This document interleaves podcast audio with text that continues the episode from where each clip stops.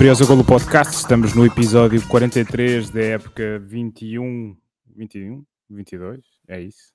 Já estou um bocado perdido no tempo com esta coisa 20, toda. 22, 23. Não, não, é que eu hoje recebi uma coisa com os participantes da Liga 3 para, para a próxima época e fiquei baralhado. Daí a minha confusão. Mas estamos em 21, 22. Uh, a época de 21, 22 chegou ao fim, finalmente. Já não era sem tempo, foi mal demais para ser verdade. Uh, a académica desceu, já todos, todos sabíamos que isto iria, iria acontecer. Acompanha a académica o Varzim em direção à Liga 3, uh, eh, quem sabe o Covilhã, uh, mas estão fechadas as contas da, da segunda Liga, Casa Pia e Rio Ave. Uh, vão, regress vão regressar, sim, à Primeira Liga. Um, e ainda há um playoff entre os Chaves e o Moreirense para decidir qual é a outra equipa, mas este campeonato pro não interessa, portanto vamos deixar essas contas para outro, outro Rosário.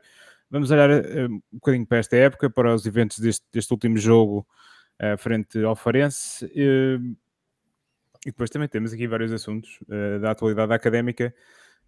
na semana passada, enquanto nós gravávamos, o, o Afonso Pedrosa estava no Prognósticos. Um, nós não uh, analisámos essa entrevista na altura, vamos fazê-lo hoje. Ele também deu algumas entrevistas à imprensa local. E por último, uh, fechar as contas do Zandinga. Temos um vencedor, mas vamos guardar uh, o suspense até ao final deste, deste episódio. por falar em prognósticos, temos connosco o, o Tomás Cunha, o Tomás Cunha que durante muito tempo fez o, o prognósticos ele já passou por aqui. Tomás, muito bem-vindo. Olá a todos, é um prazer estar aqui novamente e olha, agradecer-te desde já o, o convite para, para repetir aqui a presença. Eh, para além do Tomás, tenho comigo hoje o Ricardo Carvalho e o, e o Luís Filipe Rocha. Eu, o meu nome é José David Lopes e vou estar aqui uh, a moderar esta, esta conversa sobre, sobre a académica. Um, Tomás, tu eh, tinhas-me dito, quando o convite, não tens acompanhado muito, mas, mas de certa forma sentes-te aliviado pela época ter chegado ao fim.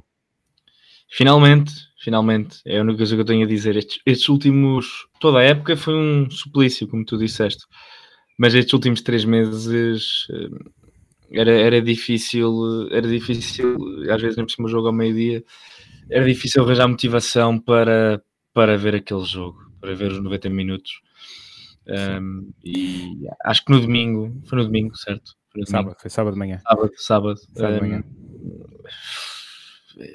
eu, eu, eu, vou ser sincero, eu tinha o, o relato da RUC ligado e nem abri o streaming e nem fui vendo, mas eu não sei, eu, eu, eu, tinha de ser à noite nesse dia e eu acho que estava com tanta vontade para jogar a bola como aqueles rapazes, porque já não contava para nada e notava-se isso aos quilómetros, quer os rapazes do Farense, quer os nossos. Era, era daqueles jogos mesmo já para contar, já, já era só mesmo para feijões. Eh, certo. Já vi jogos para a época com mais, com mais intensidade, honestamente. Eu queria dar os parabéns à Liga por marcar um jogo em maio, quando podem estar temperaturas de tipo 30 e tal graus, mesmo abafado, para as 11 da manhã, onde bate o sol ali sobre o relvado. Acho, acho que é, é uma boa preparação para o Mundial do Qatar. Uh, isso também não, não ajudou, mas pá, de facto houve, houve, uma série de. de, de uh, a conjuntura, não haver nada para decidir neste jogo, também, a certa altura, uh, acabou por, por não por não se tornar um jogo muito interessante, uh, e acho que as coisas mais interessantes não têm propriamente a ver com futebol. Uh, Ricardo, tu viste este jogo ou aproveitaste a manhã de sábado para fazer compras no mercado? É pá, mercados aqui não há muitos, uh, mas fui, fui acompanhando. tinha, tive ali algum tempo livre, fui dando, deu para ver alguns, algumas partes do jogo de, e, tal como o Tomás disse não houve muito, uh, não houve muito futebol.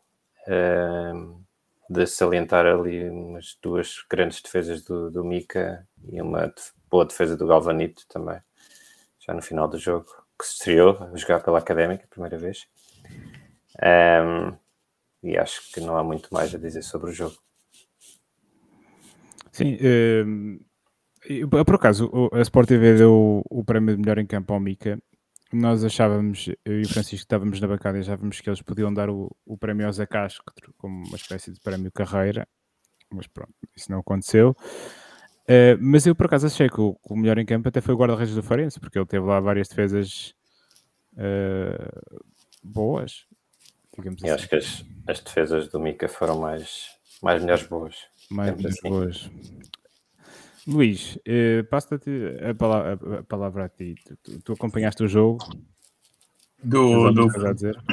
Não, não, eu, fui eu é que fui ao mercado. Ah, tu foste ao mercado. Pronto. ao menos isso, ao menos há cá já alguém que. Não, não, às 11, às 11 da manhã vou sempre a um Lopes que há ali. Sim. ehm, tem que sempre Um Lopes, para quem, para quem não vive na Suécia, é uma feira, uma espécie. Sim, mas lá, Mercado de segunda mão, mais ou menos. Exato. Sim, se é para estar a olhar para coisas velhas, eh, apagadas, murchas, eh, pronto, vou ao Lopes, porque preciso que ficar sozinho em casa. Certo. eh, Este, este jogo também fica marcado pela despedida do, do Zé Castro. O Zé Castro que já tinha anunciado o final da carreira. eh, Ele foi substituído ao minuto 83 eh, nesta esta, em, homenagem. Em, o, que, é que- o que é que se pode dizer sobre, sobre Zé Castro, Tomás? Olha, eu acho que este, esta despedida dele, pronto, chega, chega claramente atrasada. Hum, acho que este ano o Zé Castro já não tinha condições mínimas para jogar futebol. Acho que isso não se notou mais ainda porque o resto da equipa também tem muitos jogadores que também não têm as mínimas condições para ser jogadores de futebol. Mas eu acho que hum, esta retirada do Zé Castro é, sinceramente, eu enquanto, enquanto adepto hum, não tenho, é, só posso dizer finalmente, porque acho que este último ano fez tão mal à imagem do José Castro, acho que fez tão mal à académica, porque nós vimos ali um jogador que não tinha as condições físicas mínimas para jogar. Eu recordo-me logo da primeira jornada em que ele nem sequer faz para a época, isto é preciso ser dito. Ele, ele vinha de fazer o, o curso de nível 2 da Federação Portuguesa de Futebol e faz uma dúzia de treinos, nem sequer uma dúzia de treinos, e é titular. É titular. E ao primeiro minuto, ao segundo minuto do jogo, o gol do Rio Ave é derivado de um erro do Zé Castro.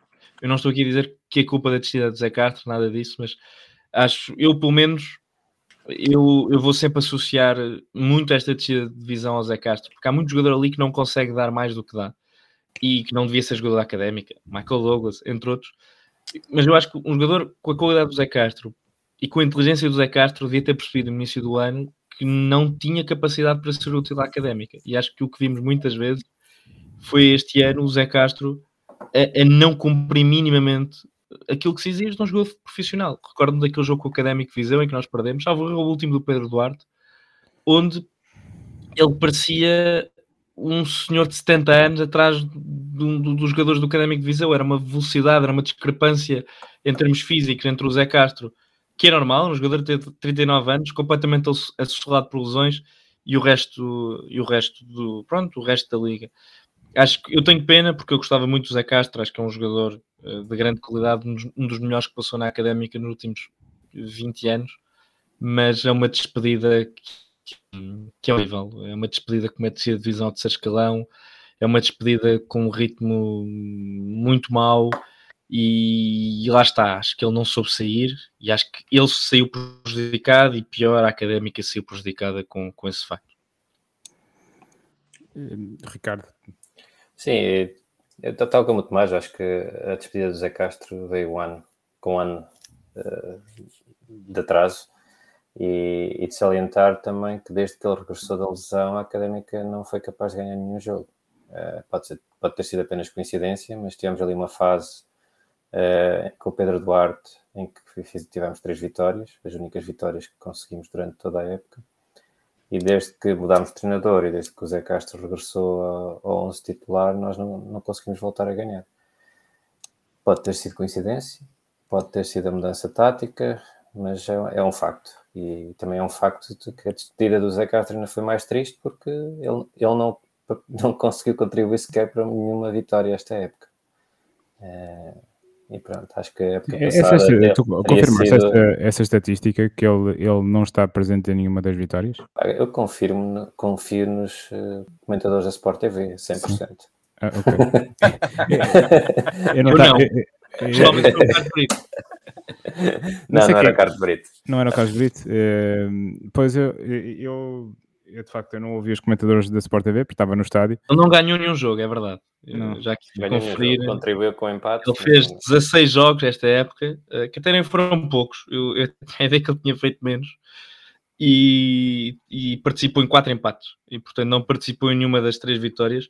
Ele jogou mais este ano do que na época passada, por exemplo. E não jogou muito menos. Isto é engraçado, porque eu tenho a ideia que o Zé Castro evolucionado a época toda. Na, na minha cabeça, o Zé Castro jogou no início e agora no fim. Mas, desde que ele voltou, foi, foi a segunda época em que ele jogou menos, mas por uma curta margem. Portanto, ele na primeira época que jogou fez 18 jogos, depois nas Ele, seguintes. ele chegou a meio da época na primeira época ou, Ele não fez pré-época, ele chegou mesmo, mesmo, mesmo no final de- do mercado. Salvo erro, até já chegou em setembro. Um, e, e- e depois também se lesionou. Ele, ele, ele não jogou os últimos jogos. Ele lesiona-se num jogo em casa com o Oliveirense que perdemos 2-0. Que foi o jogo da, em que o Ricardo Soares foi despedido.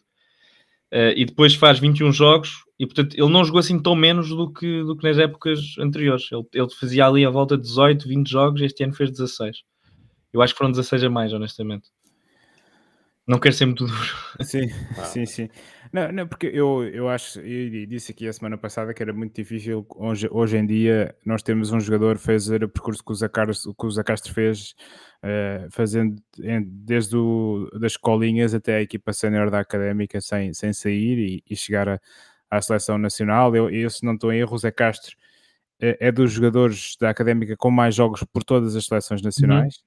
Um, e portanto acho que é um, é um símbolo do, do clube que, que se despede. Eu, eu sinceramente não, não, não vou, não vou, não vou re- refutar as vossas, os vossos comentários sobre a prestação dele esta época. Ainda assim, eu acho que ele não foi dos piores na defesa da académica, não? o que é um bocado sintomático do. ah, eu acho que houve, houve jogadores com não- ou seja, não há um defesa da académica que eu diga este gajo foi muito melhor que o Zé Castro. Acho, que- acho que houve falhas por, por todo, em todo, para distribuir por todos eles. Portanto, vamos. eh, acho, acho que. Eu, eu, só para dizer, eu, eu, eu critico esta época do Zé Castro, mas eu fui daqueles, não sei se houve mais, mas eu fui uma, um daquelas pessoas quando foi o anúncio da contrata, do regresso do Zé Castro, veio uma lágrima, vieram umas lágrimas aos olhos, porque eu, eu fui ver o Zé Castro jogar quando ele ainda era júnior e estava a disputar a fase de campeão contra o Benfica, contra o Alverca. Eu ainda fui ver esses jogos, em vez de estar a estudar no, na biblioteca, ia para o Santa Cruz ver os jogos. Ehm, portanto, é um jogador com, pelo qual eu tenho bastante carinho. Luís,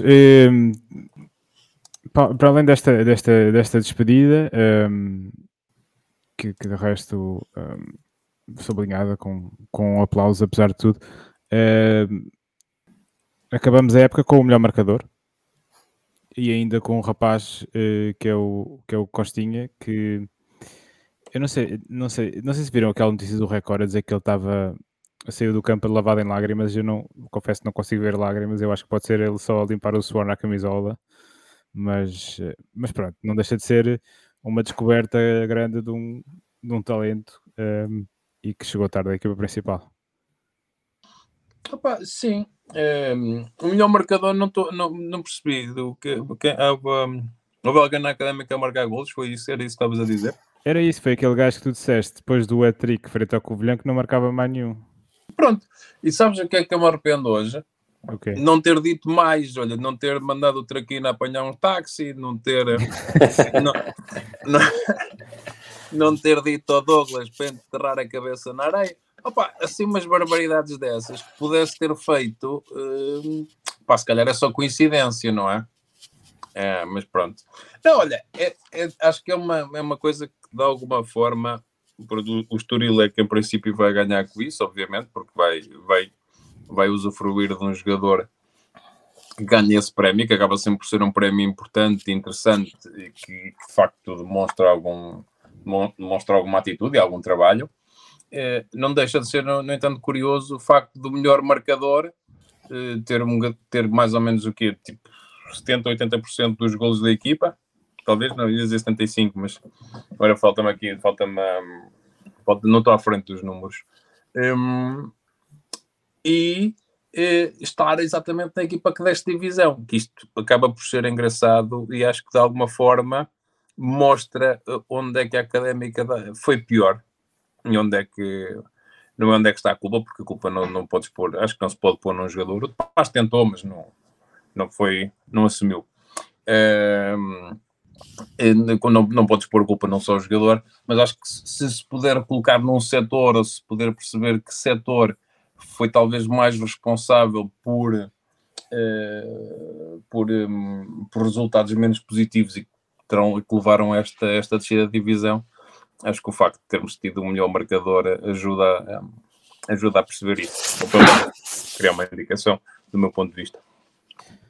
Um, sim, para além disso, eu, de resto, vários jogadores uh, têm-se manifestado nas redes sociais, um bocadinho em jeito de despedida, parece-me a mim. Uh, eu, eu não, não, sei, Tomás, tu viste a mensagem do o, o, o Seco deixou no Instagram? Honestamente, não. Eu, eu tento evitar ver o que seco. Uh, um, mas é, é, é engraçado. Não, mas esta época, uh, o que seco. Mas o Hugo Seco, o Hugo Seco, quer dizer, nós não sabemos nada se ele está clinicamente inapto para jogar, mas ele também deixou de ser a opção nesta fase final da época. Sim, sim, sim. sim, sim mas havia de facto a expectativa, a ideia, a, a, a ideia, que dá na mensagem dele é que havia de facto essa, expectativa nele que esta fosse ser uma época de sucesso, que era o regresso dele a um clube onde tinha sido formado, uh, mas de facto as coisas não aconteceram, ele depois não é muito, não é muito claro e acho que também não tem que ser sobre os motivos que, que levaram a este, este fracasso. Uh, mas diz que uh, no, no, diz o seguinte: numa época cheia de problemas, era, era fácil ver o lado mais negro de cada um, e o que vi foi um grupo de homens honestos, sem pisar ninguém, pronto a ajudar o colega do lado. Uh, portanto, é, se, se, quer dizer, a uhum. evidência uhum. que havia dificuldades é clara, mas, mas fica a ideia que, que há muito que vai ficar por explicar desta época da académica. Eu acho que esta época da académica dava para um uma, série, uma, uma temporada Netflix. Uma temporada Netflix, porque isto foi. Isto foi.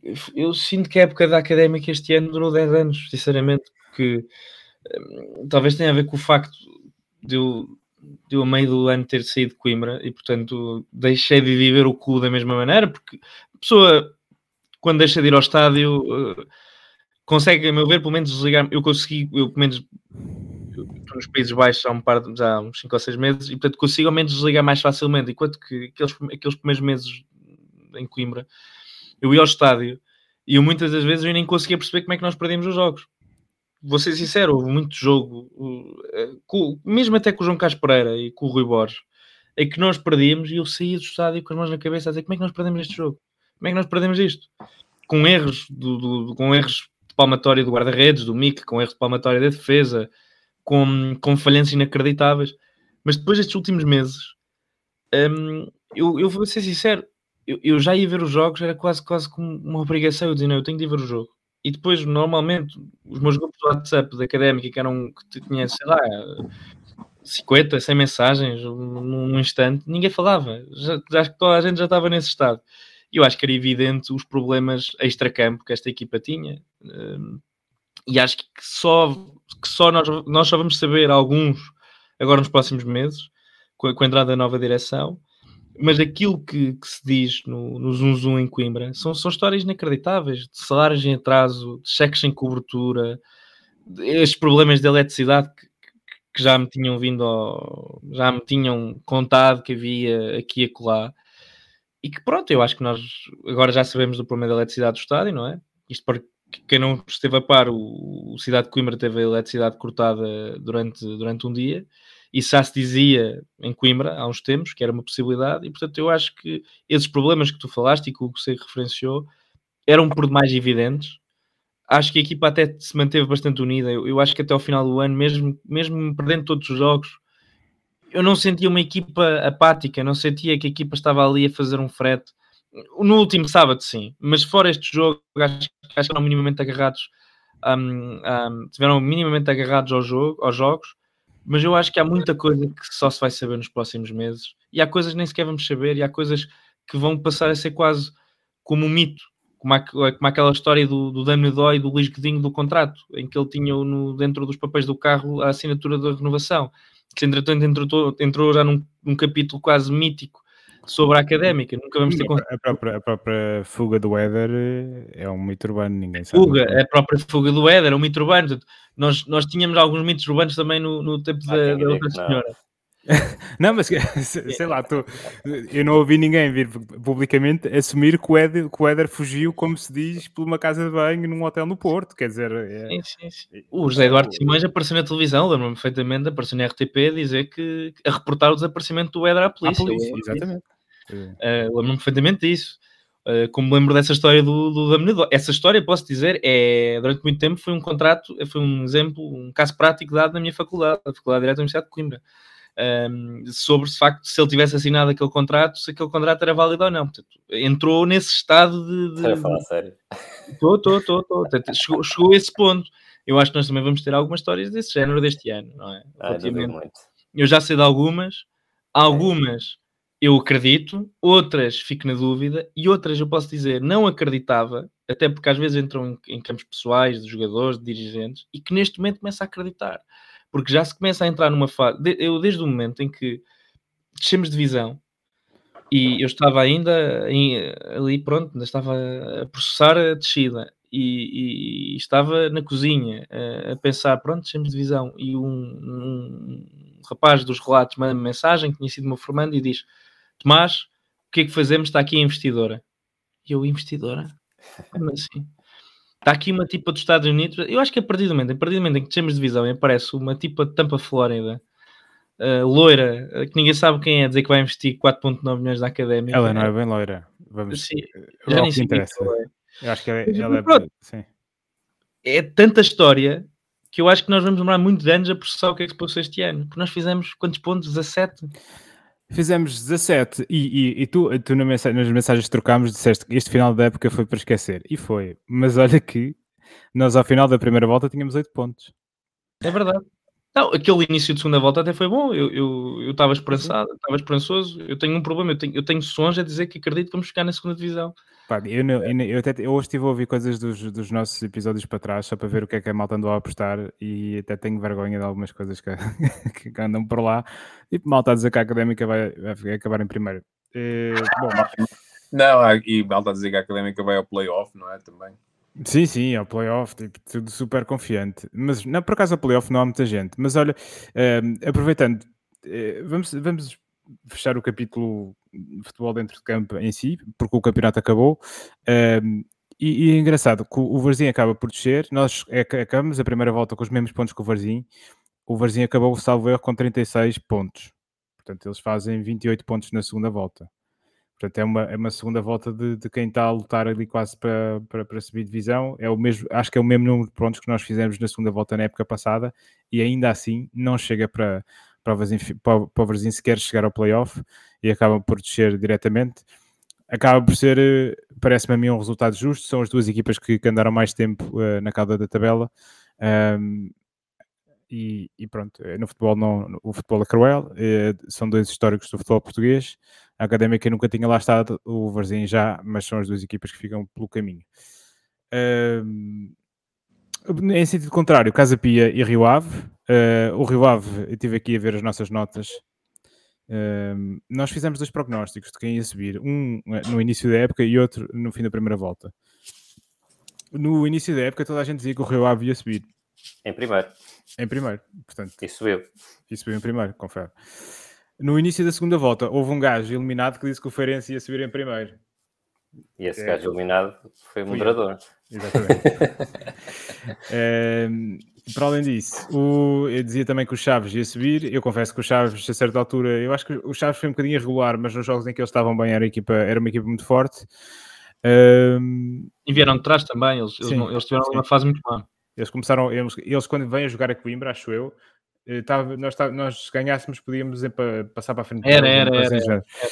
Uh, portanto, eles começaram um, um bocadinho. Um bocadinho uh, esse jogo permitiu recuperar. Eu lembro-me disso que eu, eu, fui relatar esse jogo e foi um daqueles jogos que eu saí do estádio com o melão a bater na parede em todo o lado. Sim. Uh, foi horrível.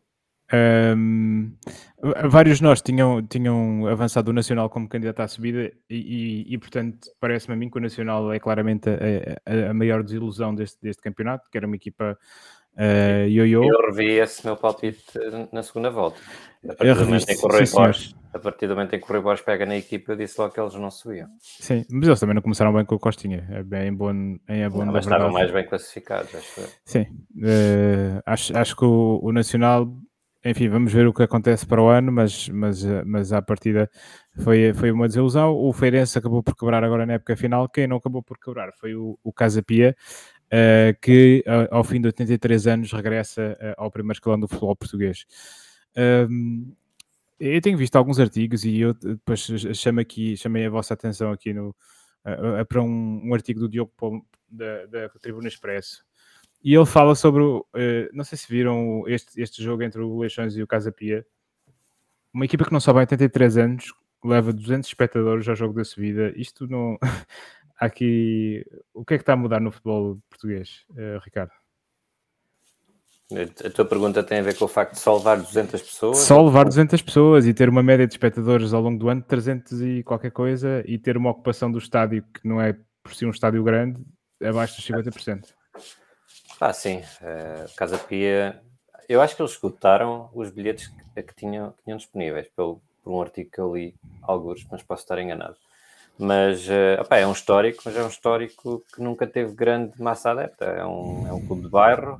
ah, eles neste momento estão ah, com um investidor por trás. ah, também já li uns artigos ah, em que eles não são, não são maçado, mas são Sim, eles maçados. são, eles são Seduc, mas têm uns americanos por trás, sim. Exatamente, tens Uma um americanos por trás.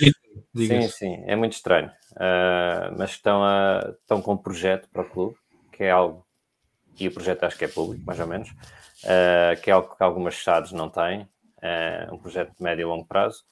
Pá, e está-lhes a correr bem. O objetivo era subir em três anos, subiram em dois. Há ali, acho que tem- o Francisco tem falado muito no Casa Pia, eles têm A um formação. formação muito grande, têm muitas equipas na formação. Portanto, eles poderão estar para ficar algum tempo na, na Primeira Liga. Se é o tipo de clube que eu gosto, gosto de ver numa Primeira Liga, obviamente que não. Por mim, os Casapias, Moreirenses e afins, sem, sem, sem nenhum desprimor por estes clubes, obviamente, mas eu, eu quero ver clubes que, que, metam, que metam adeptos, meu, que, que encham estádios. Uh, já, já chegou o Leiria, que, que também levava meia dúzia de gatos pingados para o estádio e Sim. outros clubes do género, em que não há ambiente nenhum no estádio. E a Académica também nos últimos anos, nos últimos dois, três anos, não se, não se pode, pode-se queixar um pouco de ter o estádio às moscas, mas Sim. noutros tempos não era bem assim. Sim, não, isso é um tempo um bocado do longínquo. Eh, Tomás, achas que este, este tipo de clubes eh, é o futuro do, do futebol português? E, se olharmos para o elenco desta Liga 3, há equipas como o Vitória Futebol Clube, eh, o próprio Nuno Leiria, neste momento, na altura na Primeira Liga não metia ninguém, mas este fim de semana meteu 15 mil pessoas no, no estádio. Sim, mas é quando, quando não- abrem as portas.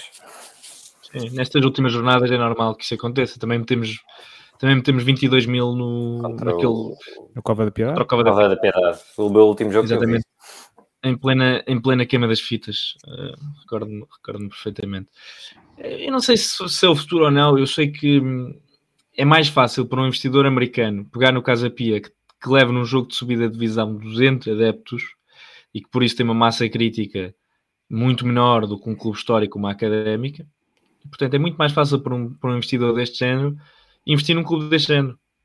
Passando aqui a redundância. Eh, é muito mais fácil entrar, é muito mais fácil controlar o clube, há muito menos críticas para, para, para, para calar, há muito menos, muito menos pessoas para satisfazer. Um, e nós, na Académica, eu acho que é um exemplo disso. É um clube que é muito difícil alguém de fora vir para, para o controlar. Temos vários exemplos ao longo dos anos disso mesmo. Enquanto que no Casa Pia é mais fácil. Eu, portanto, o, que é, o que é que seria o Casa Pia ser este americano? Era um clube que tinha uma passagem na, na primeira divisão em 38, 39. É, Primeira é a pior de primeira divisão. é a pior equipa de atual. sempre. É a pior equipa de sempre do, do primeiro escalão, do ponto de vista de média pontual. A seguir vem o, o União de Tomar e o União de Coimbra. Um, e portanto é muito mais fácil. E temos outros exemplos também no futebol português, um, um, bocadinho como a Oroca, um bocadinho diferente, porque é alguém da, alguém, alguém da zona, portanto, na altura, na- nesse caso, o Carlos Pinho. Um, e portanto, eu espero bem que não seja o futuro, Uh, porque, como disseste, acho que eu não tenho nada contra, contra o aparecimento de novos clubes que não tenham assim grande história na primeira divisão. Uh, Agora, clubes que, que, chegam de facto à primeira divisão não têm uma massa adepta. Um, não vão acrescentar grande coisa, honestamente. Uma coisa é o, o, o Famalicão, por muito que eu não goste do clube, um, havia já ali massa adepta, já havia ali massa, alguma massa crítica, não muita, mas já havia ali qualquer coisa antes, do, antes dos investidores chineses com, com israelitas, com, com ligação aos Jorge Mendes, já havia ali qualquer coisa. Agora, neste caso, o caso é pior, tenho muitas dúvidas que haja ali, de facto, um clube de futebol com nível, ou melhor, com dimensão para a Primeira Liga. É mais um clube de Lisboa e acho que isso é uma coisa que, está, que também ia de sair de Lisboa, portanto, eles iam para o Alentejo, portanto, ia ser menos uma equipa de Lisboa, portanto, com, com isto Lisboa continua a manter a sua representação na, na, na Primeira Liga. Sim, estás a dizer que o, Fica um o, o Bessade ia, ia para o Alentejo. Era isso? Exatamente, era isso que eu estava a dizer.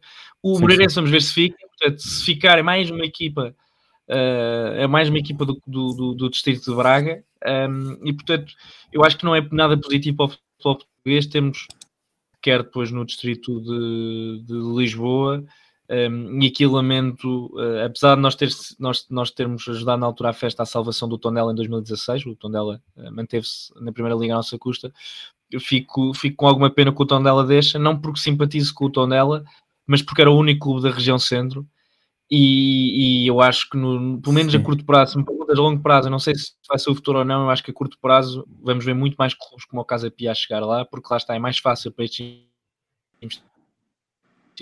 Sim, nós estamos, estamos com alguns problemas. Estás a cortar um bocadinho, Tomás, uh, mas uh, sim, eu, não, eu, eu, eu, acho que apesar de tudo o Aroca continua a ser uma equipa, uma equipa do Distrito de Aveiro, embora a Aroca já seja considerada, acho eu, a, a parte de, da zona do, do, uh, do Grande Porto, e, e, de facto acho, acho que há uma grande concentração de, de equipas, eh, quer na região de Lisboa, quer uh, na, na, região, na região norte, uh, no Porto e, e no Minho. Outro, outro só para fechar, aqui no, nos playoffs, entre, entre Chaves e, e Moreirense, quem é, quem, é que, quem é que sobe? Luís. tu, já foi, tu, tu, foste a Chaves, já foste fazer um jogo a Chaves. Eu já fui fazer um jogo a Chaves. E foste bem tratado. Fui bem tratado, sim, senhora, por acaso fui muito bem tratado. Uh, mas, mas, eu fui bem tratado a todos os jogos fora que fui, na verdade. Sim. Também não foram assim tantos. Não. Uh, mas se tivesse ido a mais, se calhar tinha sido bem tratado em todos. Até, até, quando foste para o estádio errado, foste bem tratado. Até quando fui para o estádio errado, fui bem tratado. Assim não havia ninguém para te maltratar. Não, fui mais maltratado, fui mais destratado para a minha sobrinha. Pois. Uh, Ricardo, Chaves, Chaves ou Moreirense? Chaves. Eu acho que ter o Sapinto à frente de uma equipa de futebol não, não augura nada de bom. Sim, sabes que os, os, nossos amigos do 00, o Luís Rocha Rodrigues, que já, já esteve aqui, ele, ele uh, no, no podcast deles, não está rápido, ele disse que queria ver o Sapinto à frente uma equipa da Primeira Liga. Uh, Tomás, Chaves ou Moreirense? Chaves, Chaves, Chaves. É, Chaves. É eu, menos uma equipa do Distrito Braga e menos uma equipa Sim. lá da Galiza. É, para mim é só pontos positivos. Uh, certo, uh, eu, eu, eu, eu, confesso também que gostava que o Chaves uh, subisse. Eu acho que o Moreirense vai se manter. O Chaves não, não. Reparem que o Aroca, o ano passado, consegue eliminar o Rio Ave, mas o Aroca vinha para aí de 8 ou 9 vitórias consecutivas no, no, no, campeonato. E o Rio Ave, o contrário. E o Rio Ave, o contrário. O Rio Ave é outra, é outra época que também merecia uma série da Netflix, que houve ali qualquer coisa de muito estranha a acontecer. Eu, eu acho que. na Europa eu acho que o Moreirense vai ganhar. Atenção, acho que, acho que tem melhor equipa claramente que o Chaves. Mas, mas sum, gostava, gostava, gostava, até por ser o segundo ano consecutivo que a equipa da segunda divisão uh, subia Sim. e eu prefiro sempre premiar o mérito do terceiro classificado que o demérito do antepenúltimo. E, uhum. para mim nem havia, para mim nem havia play-out, subiu os três. Sim. Sim, Direto. quer dizer, é, ou então havia aquela solução que eles têm em Inglaterra, de jogam. Inglaterra, os, que, era o, que era o ideal. Yeah. Que jogam, jogam os do, do, do terceiro ao sexto lugar, jogam é meias finais e finais. E, e o playoff eh, da, segunda, da segunda liga um, é o Alverca com o uh, Sporting da Colha. Eu nesse aspecto prefiro, prefiro, prefiro o Alverca, porque acho que, é, por um motivo muito simples, acho que se o Covilhã vem cá para baixo, pode vir, pode vir, pode vir até, até às distritais, ou uma coisa do género. O Alverca, eu acho que se eles se mantiverem, portanto, se não conseguirem a subida, para o ano vão ser mais um ano uh, a apostar forte, vão investir forte. Acho que o Covilhã não tem essa capacidade e olhando aqui numa, numa perspectiva protecionista Sim. da academia. Ricardo. Uh, em termos racionais, eu acho que o Covilhã foi provavelmente, o Covilhã e o Trofense foram as equipas que pior futebol eu vi jogar esta época, na segunda liga. Portanto, Alverca bem motivado, acho que o Alverca vai, uh, vai conseguir subir. Luís. Uma boa pergunta. Eu, por acaso, então, acho, acho que vou-me pôr aqui um bocadinho do lado do Tomás e, de facto, optar por uh, quem, quem optar pelo demérito dos que estão em cima em vez de proteger os que estão em baixo. Se bem que, obviamente, o Covilhã, o Covilhã descer connosco vai ser, uh, provavelmente vai ser um adeus ao Covilhã, não? Uh, vamos ver. Não sei, vamos ver. Uh, vamos ver. Eu, eu acho que... Sim. Uma destas equipas vai integrar o elenco da Liga 3 e outra equipa que está muito bem posicionada para integrar o elenco da Liga 3 é o uh, Grupo Desportivo Fontinhas, uh, o nosso querido Fontinhas, uh, que é a única equipa que nos dá alguma, alguma alegria neste final da época. Eles venceram, uh, pá, agora perdi-me um bocado, mas eu acho que eles venceram, eles venceram claramente este fim de semana. não sei se foi o Sertanense, é possível que sim. Não. Foi Bolonense, empatou com o Sertanense. Agora também não me lembro. Que... Pronto, é. eu já vou ver isso. Mas de qualquer maneira, o Fontinhas lidera de forma destacada esta, este uh, acesso à Liga 3 Zona Sul. A equipa da Ilha Terceira um, venceu o Olhanense uh, por 2-0. O Olhanense que é a última equipa uh, o último classificado desta série. O Belenenses e Sertanense empataram a 3 uh, e Moncarapachense, que neste momento ocupa o segundo lugar, depois de vencer o Pedro Pinheiro. O Fontinhas uh, joga com o Sertanense este, este domingo e à partida uma vitória do Fontinhas garante uh, desde já a subida à Liga 3 e muito provavelmente esta equipa do Fontinhas integrará o lote de equipas que a Académica irá defrontar uh, na próxima época na zona sul da Liga 3. Uh, eh, isto se a Académica lá chegar, isto porque, aliás, o Tomás já falou uh, de, do corte da eletricidade uh, e pronto, parece que o dinheiro não abunda. Uh, Tomás, acreditas que a Académica vai se conseguir inscrever na Liga 3? Eu não, eu não quero não quero, não quero mesmo fazer um prognóstico relativamente a isso. Acho que, acho que seria mal demais nós não nos conseguimos. Nós já vimos isso.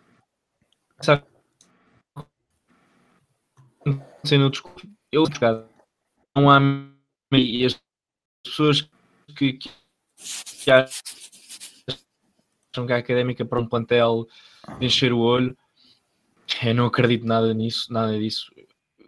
As histórias que eu ouço dentro do, do, da estrutura, lá está, é cortes de eletricidade, são cheques em cobertura, são funcionários a receber, a não receber durante meses, um, staff da formação, idem, portanto, um clube tem estes problemas, um, não, não tem que para estar a lutar pela subida de divisão. Para escrever, porque hoje é dia 16, nós estamos a gravar isto dia 16 de maio, falta dias. Voltaste-me a perder. Sim, Tomás, e, e, e sim, estou-te a perder. Se calhar. Desculpa. Tenta desligar a, a câmera. Desculpa, isto eh, é. Para... Ok, ok, para isto ser mais fácil. Uh, isto é, eu ia falar mal da, da Athlon e eles provavelmente interferiram aqui na vossa, na vossa Exato. Sim. Não, eu só estava se... a dizer faltam, faltam quatro dias para, hum, apresentar para, para o dia D, não é? Para apresentar listas. E eu acho que nós na próxima semana vamos ter mais noção do que é que pode ser a expectativa para a próxima época, se conseguimos sequer estar na terceira divisão ou não, porque faltam quatro dias e não há listas oficiais e é daquilo que eu ouço está tudo lembra. Não há grandes rumores, não há grandes movimentos e se não há direção posso garantir não há dinheiro, podemos garantir que não há dinheiro e, sem uma direção não há sequer os mínimos para, para pensar no que quer que fosse, no que quer que seja para a próxima época. Portanto, acho que nesta fase temos de estar Sim, muito não, preocupados. não era para haver Olá. um, Com o que um referendo este fim de semana. Era a minha pergunta. Se, se passou alguma coisa ao lado. Era, Era, eu andei à procura dos era. e não Seria, seria no domingo. Seria no domingo. Foi aquilo que foi, foi aquilo que foi, foi, aquilo, foi isso foi dito em conselho académico. Certo. Um, E foi anunciado pelo Portanto, Presidente da Assembleia Geral, não foi? Foi anunciado, não foi- chegaram a não sei se- anunciar. Não? É. não foi- Ele não convocou. Ok. Ok. Não, não convocou. Ele não convocou. ok. Isso, foi, isso foi noticiado primeiro pelo Diário de Coimbra, Uhum. um, depois também a RUC também eh, noticiou isso, pessoas que estavam no Conselho Académico confirmaram as datas, mas depois o Afonso Pedrosa, na entrevista à RUC, disse que não havia nada para esse dia. Até porque o que ele disse foi que os acordos com a, com a, com a parceira norte-americana não estavam fechados Uhum. por causa do parecer da Comissão, Transforma, da Comissão de Transformação hum, Societária.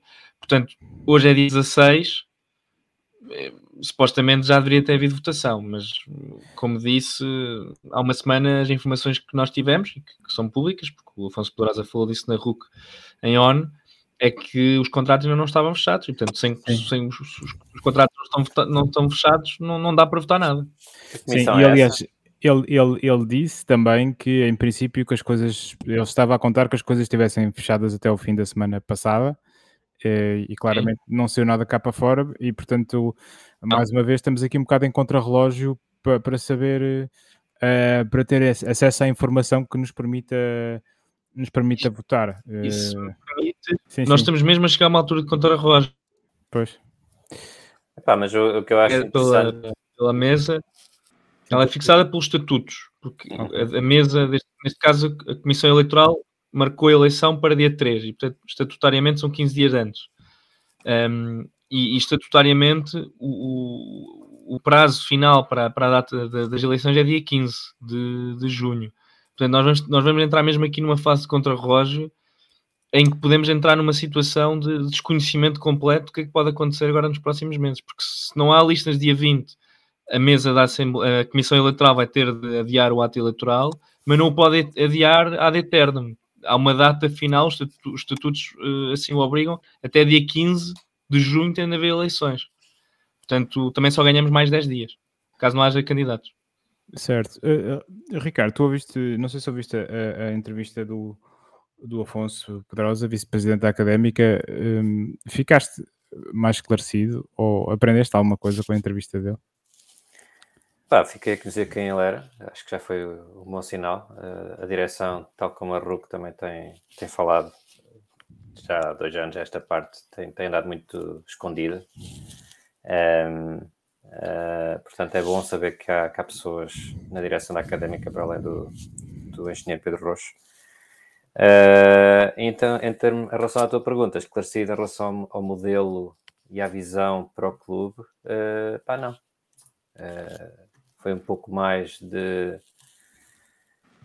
de conversa em relação ao modelo societário. Temos um investidor, vai trazer isto e aquilo, mas não ouvi nenhuma conversa sobre qual é, o, qual é a estratégia do clube, que é que eles querem, eh, como é que eles querem pôr o- um clube deficitário, cronicamente deficitário, todos os anos dá prejuízo, eh, a fazer dinheiro, porque eles são investidores, eles não vêm aqui para deitar dinheiro fora.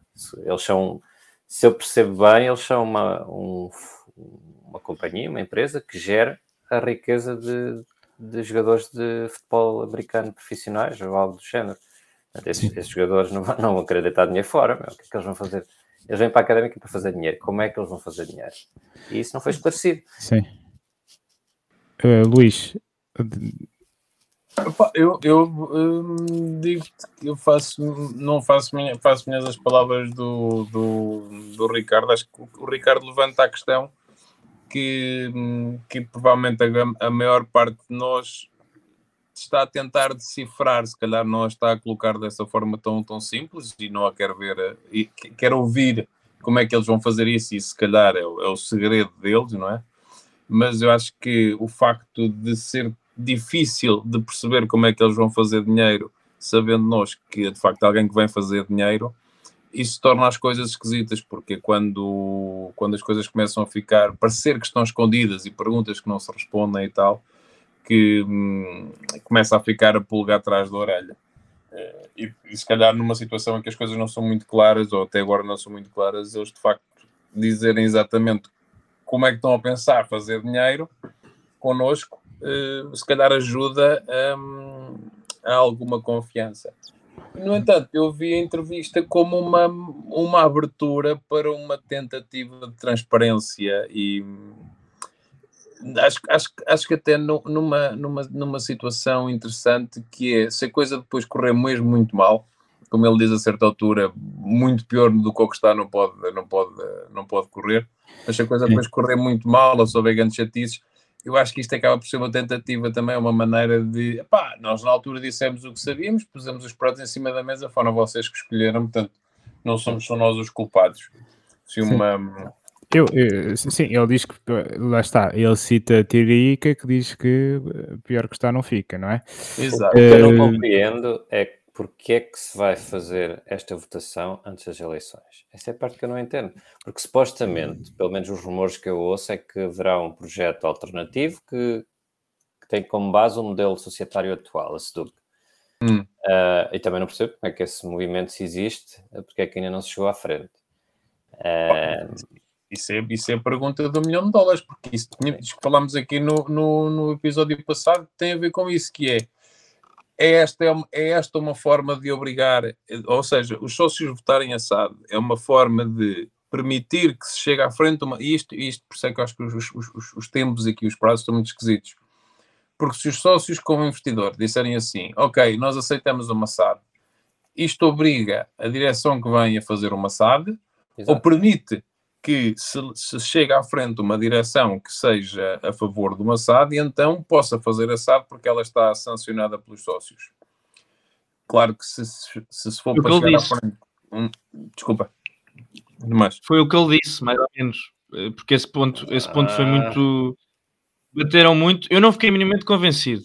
Eu acho que fazer eleições, eh, ou seja, fazer eleições em junho e estar agora a votar um, um modelo societário estar a fazer uh, durante duas semanas dois, votos, dois atos eleitorais é, é, é, é uma péssima prática. E acho que vai confundir tudo. Eu aí concordo contigo. Agora, ele tentou explicar esse ponto, só que eu acho que ele não foi minimamente convincente e nem ele próprio acredita naquela teoria de que agora um ato eleitoral, ou seja, votar agora o uh, modelo societário, uh, não, é, não, não está subscrita esta direção. É um, ele disse que mais ou menos se os, se os, sócios assim o acham, agora também vão achar no próximo mês e a, e a, a próxima direção, seja ela Seduc ou SAD, tem de concordar com isso. Eu acho que os timings é que são de facto um, um horror, não, não há outro nome.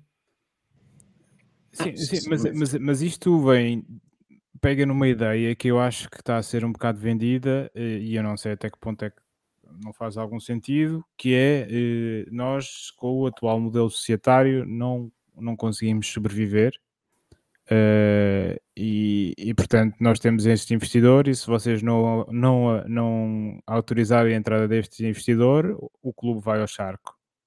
Basicamente, é esta a posição que eu sinto que me estão a oferecer, é a escolha que me estão a, a, a oferecer neste, neste momento. Uh, eu, eu vou sublinhar aquilo que o Ricardo disse. Um, eu acho que a, entrevista do Afonso uh, explica relativamente bem o, como, é que, como é que o dinheiro entra na académica e, em que é, e, e, como, é que, como é que eles o que é que eles pretendem fazer e, e com o capital que o investidor pensa em colocar na académica não explica é como é que se pode tornar esse investimento em mais valias e eu continuo sem saber isso e isso não me dá garantias nenhumas que o clube que o clube, a partir do momento em que recebe este investimento inicial, seja um clube sustentável. E, e, portanto, enquanto eu não tiver este tipo de garantias, eu acho que dificilmente vou assinar por baixo um projeto de SAD.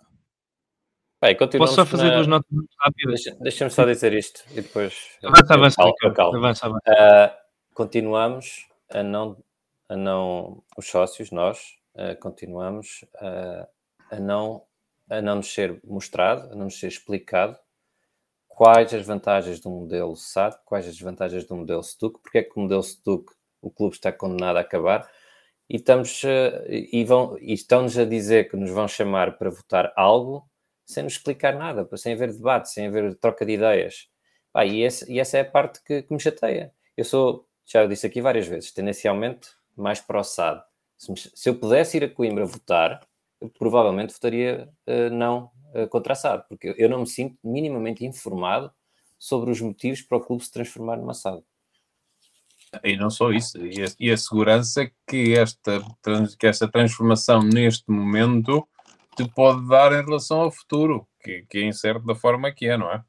Eh, porque isto parece que está a ser, está a ser, está, a ser tudo feito eh, para, se, para se terem que tomar decisões de alguma forma apressadas ehm, e, e, e, com pouco espaço de reflexão e com pouco espaço de maturação, até individualmente. Acho que. Sim, Tomás. Isso até...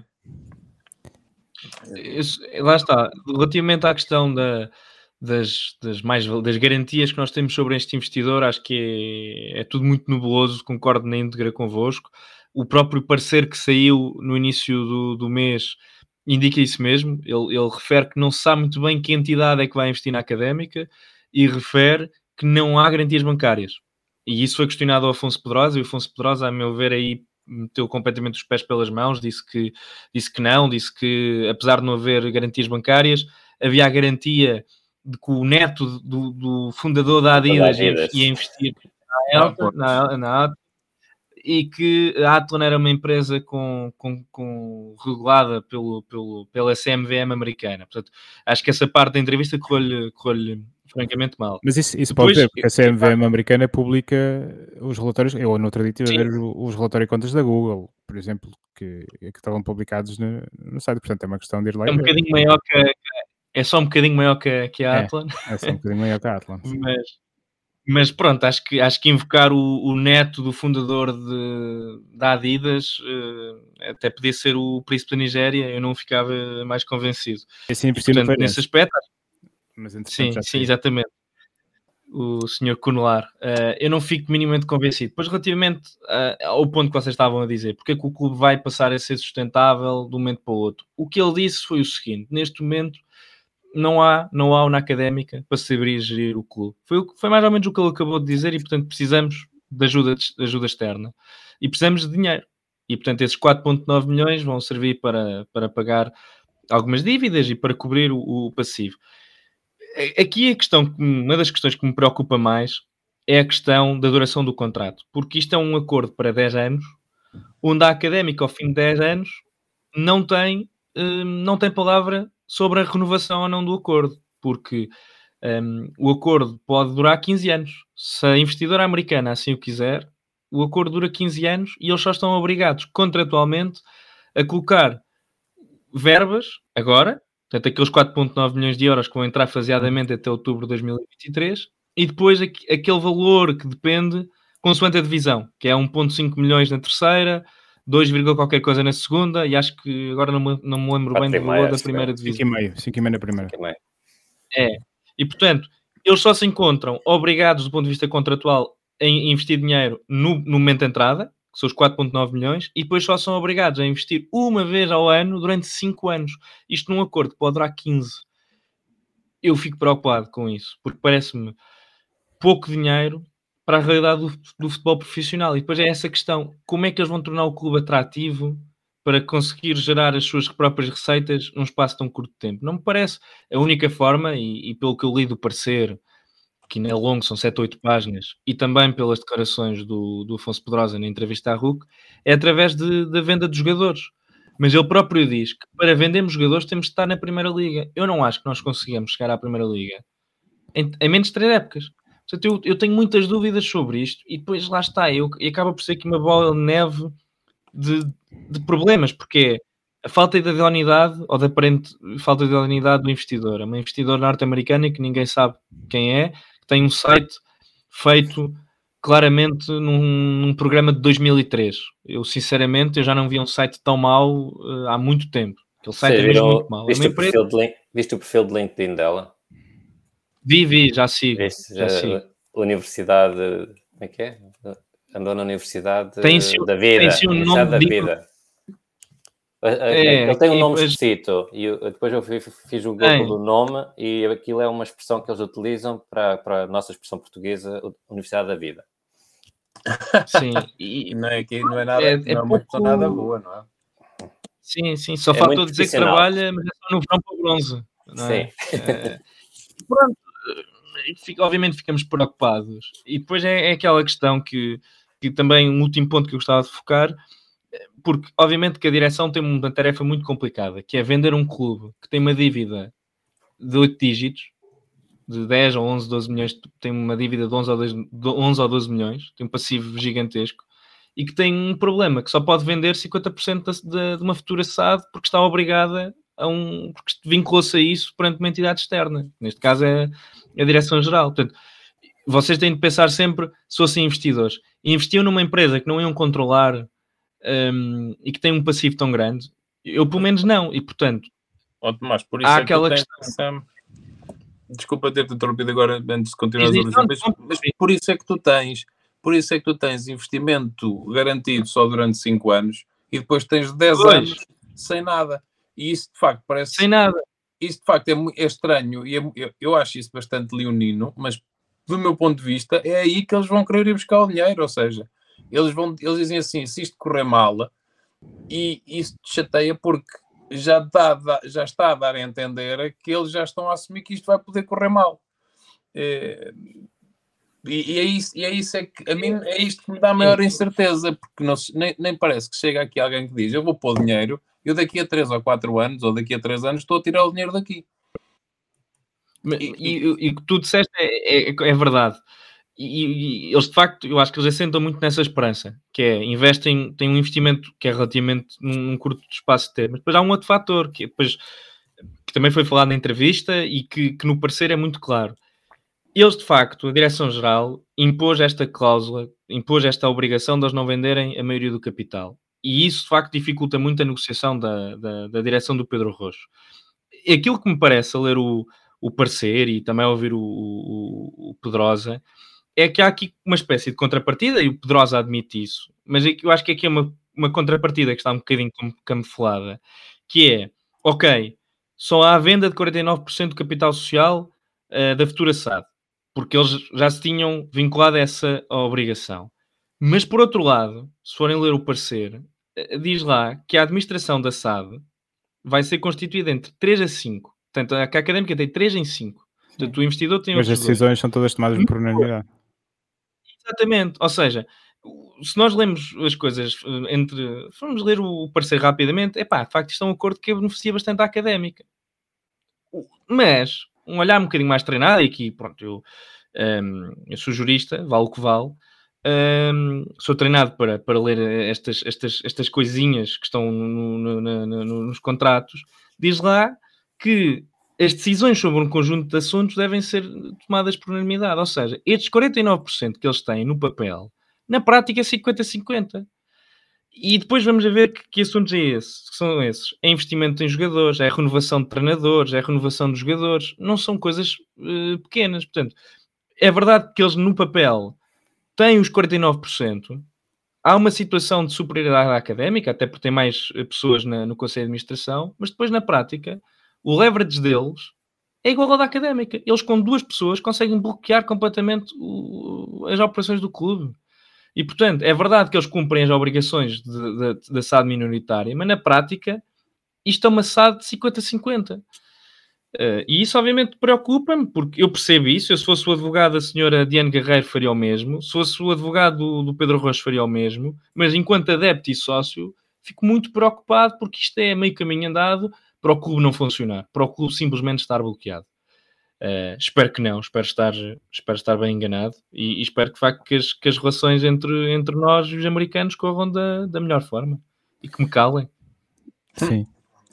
É, esta senhora eh, foi, eh, foi formada na Univers The School of Hard Knocks em 1986. Que, ou seja, em, em bom português, é a escola da vida. É, é o curso superior dela. Um, esta senhora Diana, Diana Guerreiro.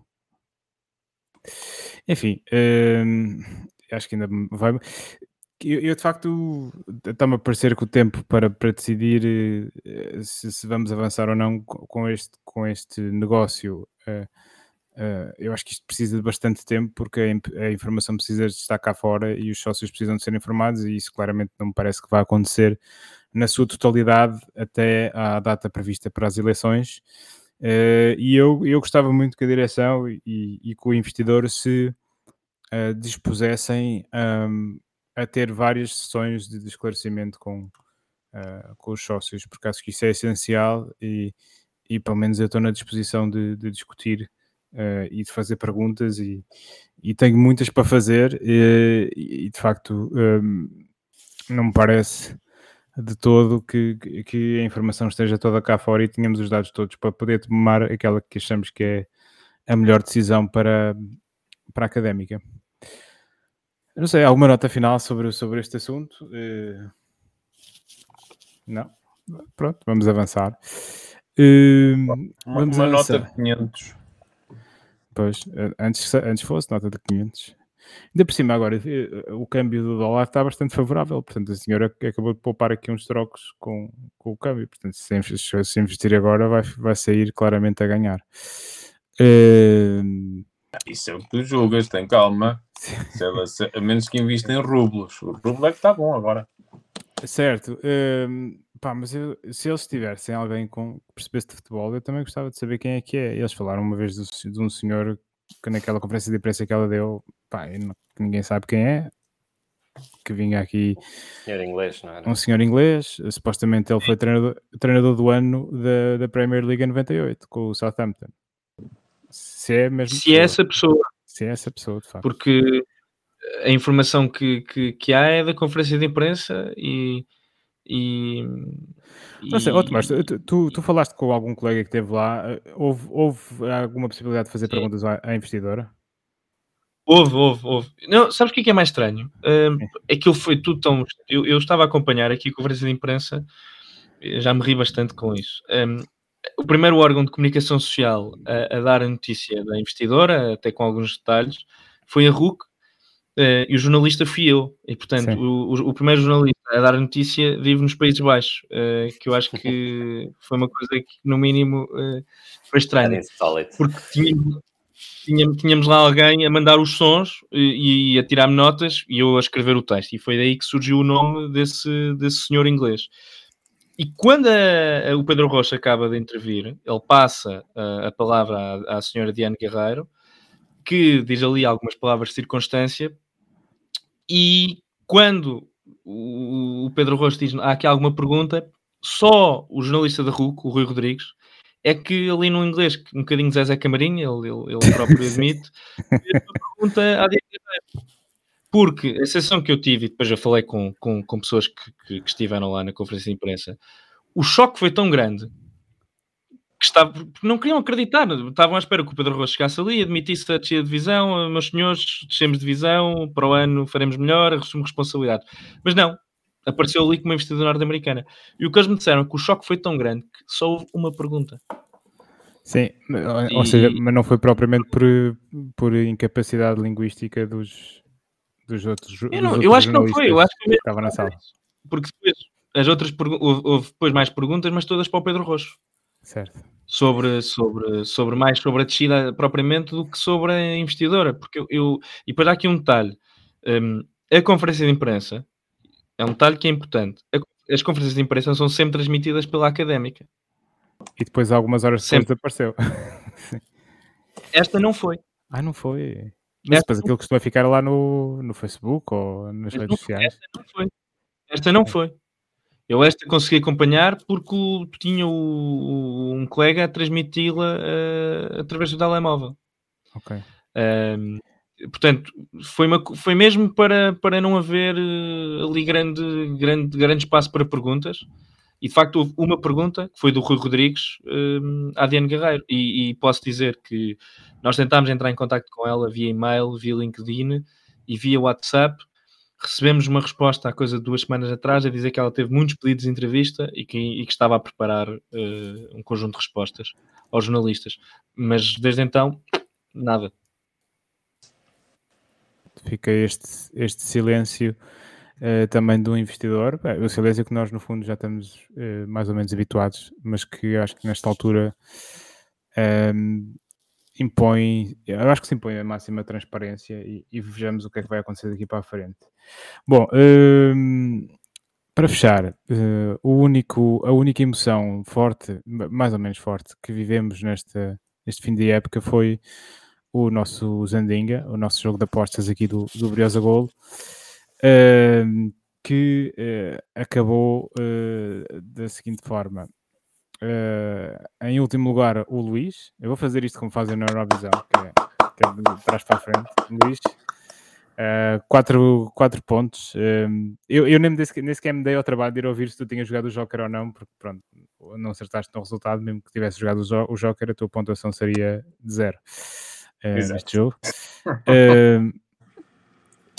a, a, seguir temos o, o Francisco com, com 10 pontos. desta vez o Francisco apostou numa vitória do, da Académica e a, a aposta correu-lhe bastante mal. Uh, Seguidamente o Carlos, de 12 pontos. O Carlos que vacilou neste, nesse final da época, até deixou de, de zandingar. Um, e depois temos um empate técnico. Ah, peraí, que temos aqui o Imperial também. E o Felipe? E o Felipe. Uh, o Felipe, eu a certa altura, ele mandava sempre. Eu acho que não tenho os dados do Felipe. Uh, mas tenho o prognóstico do Felipe desta semana, sim. Nós prometemos ser mais organizados na, na, na primeira. Na primeira na Liga 3. Na, na terceira Liga, é? Eu mais profissionais. mais profissionais, sim. Como fomos, não fomos até aqui. Uh, epá, agora perdi-me aqui um bocado. Quanto é que foi? Eu já não me lembro nada, mas eu acho que o, Carlos. o Imperial. Uh, em, o Filipe não mandou empatar. Empate. Eu acho que o. Sim, acho que mandou um empate. Portanto, eles, uh, o Felipe faz mais um ponto, fica com três pontos. Portanto, o Felipe, afinal, é o último. Não, não ficaste em último, Luís, afinal. Não. Não ficaste em último, não. Uh, e agora estava a tentar aqui ir, ir buscar o uh, prognóstico do Guilherme Imperial, que foi um igual, o que faz com que ele faça 13 pontos e termine no segundo lugar. Acontece que o Ricardo tinha apostado num empate, eu tinha apostado a vitória da Académica. O, o Ricardo faz 16 pontos, tal como eu, mas o Governo Civil de Celas definiu no início da época que em caso de empate uh, havia o primeiro critério de desempate era a assiduidade e eu posso dizer que não falhei o único prognóstico nesta época toda e o Ricardo infelizmente falhou quatro prognósticos e por isso o Pires Termossos fica em Coimbra este ano uh, Ricardo, foi um, um gosto uh, competir contigo nesta última jornada Parabéns Zé Convém dizer aquelas palavras bonitas, eu trocava este Pires Termossos pela manutenção da académica, atenção é, é sempre bom dizer isto. um, e pronto, fecha aqui mais uma, mais uma época. Uh, pronto, nós não temos assim. Temos muito assunto para falar, mas não sabemos como é que a atualidade se vai desenvolver. Uh, à partida andaremos por cá, pelo menos até à data das eleições, se elas acontecerem. E, e pronto, uh, o Briosa Gol regressa, talvez para a semana, ou talvez daqui a duas semanas.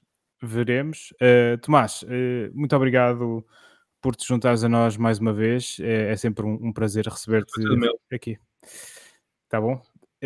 Quanto aos nossos ouvintes, um abraço, até à próxima e uh, estamos juntos. Un abrazo, te paso.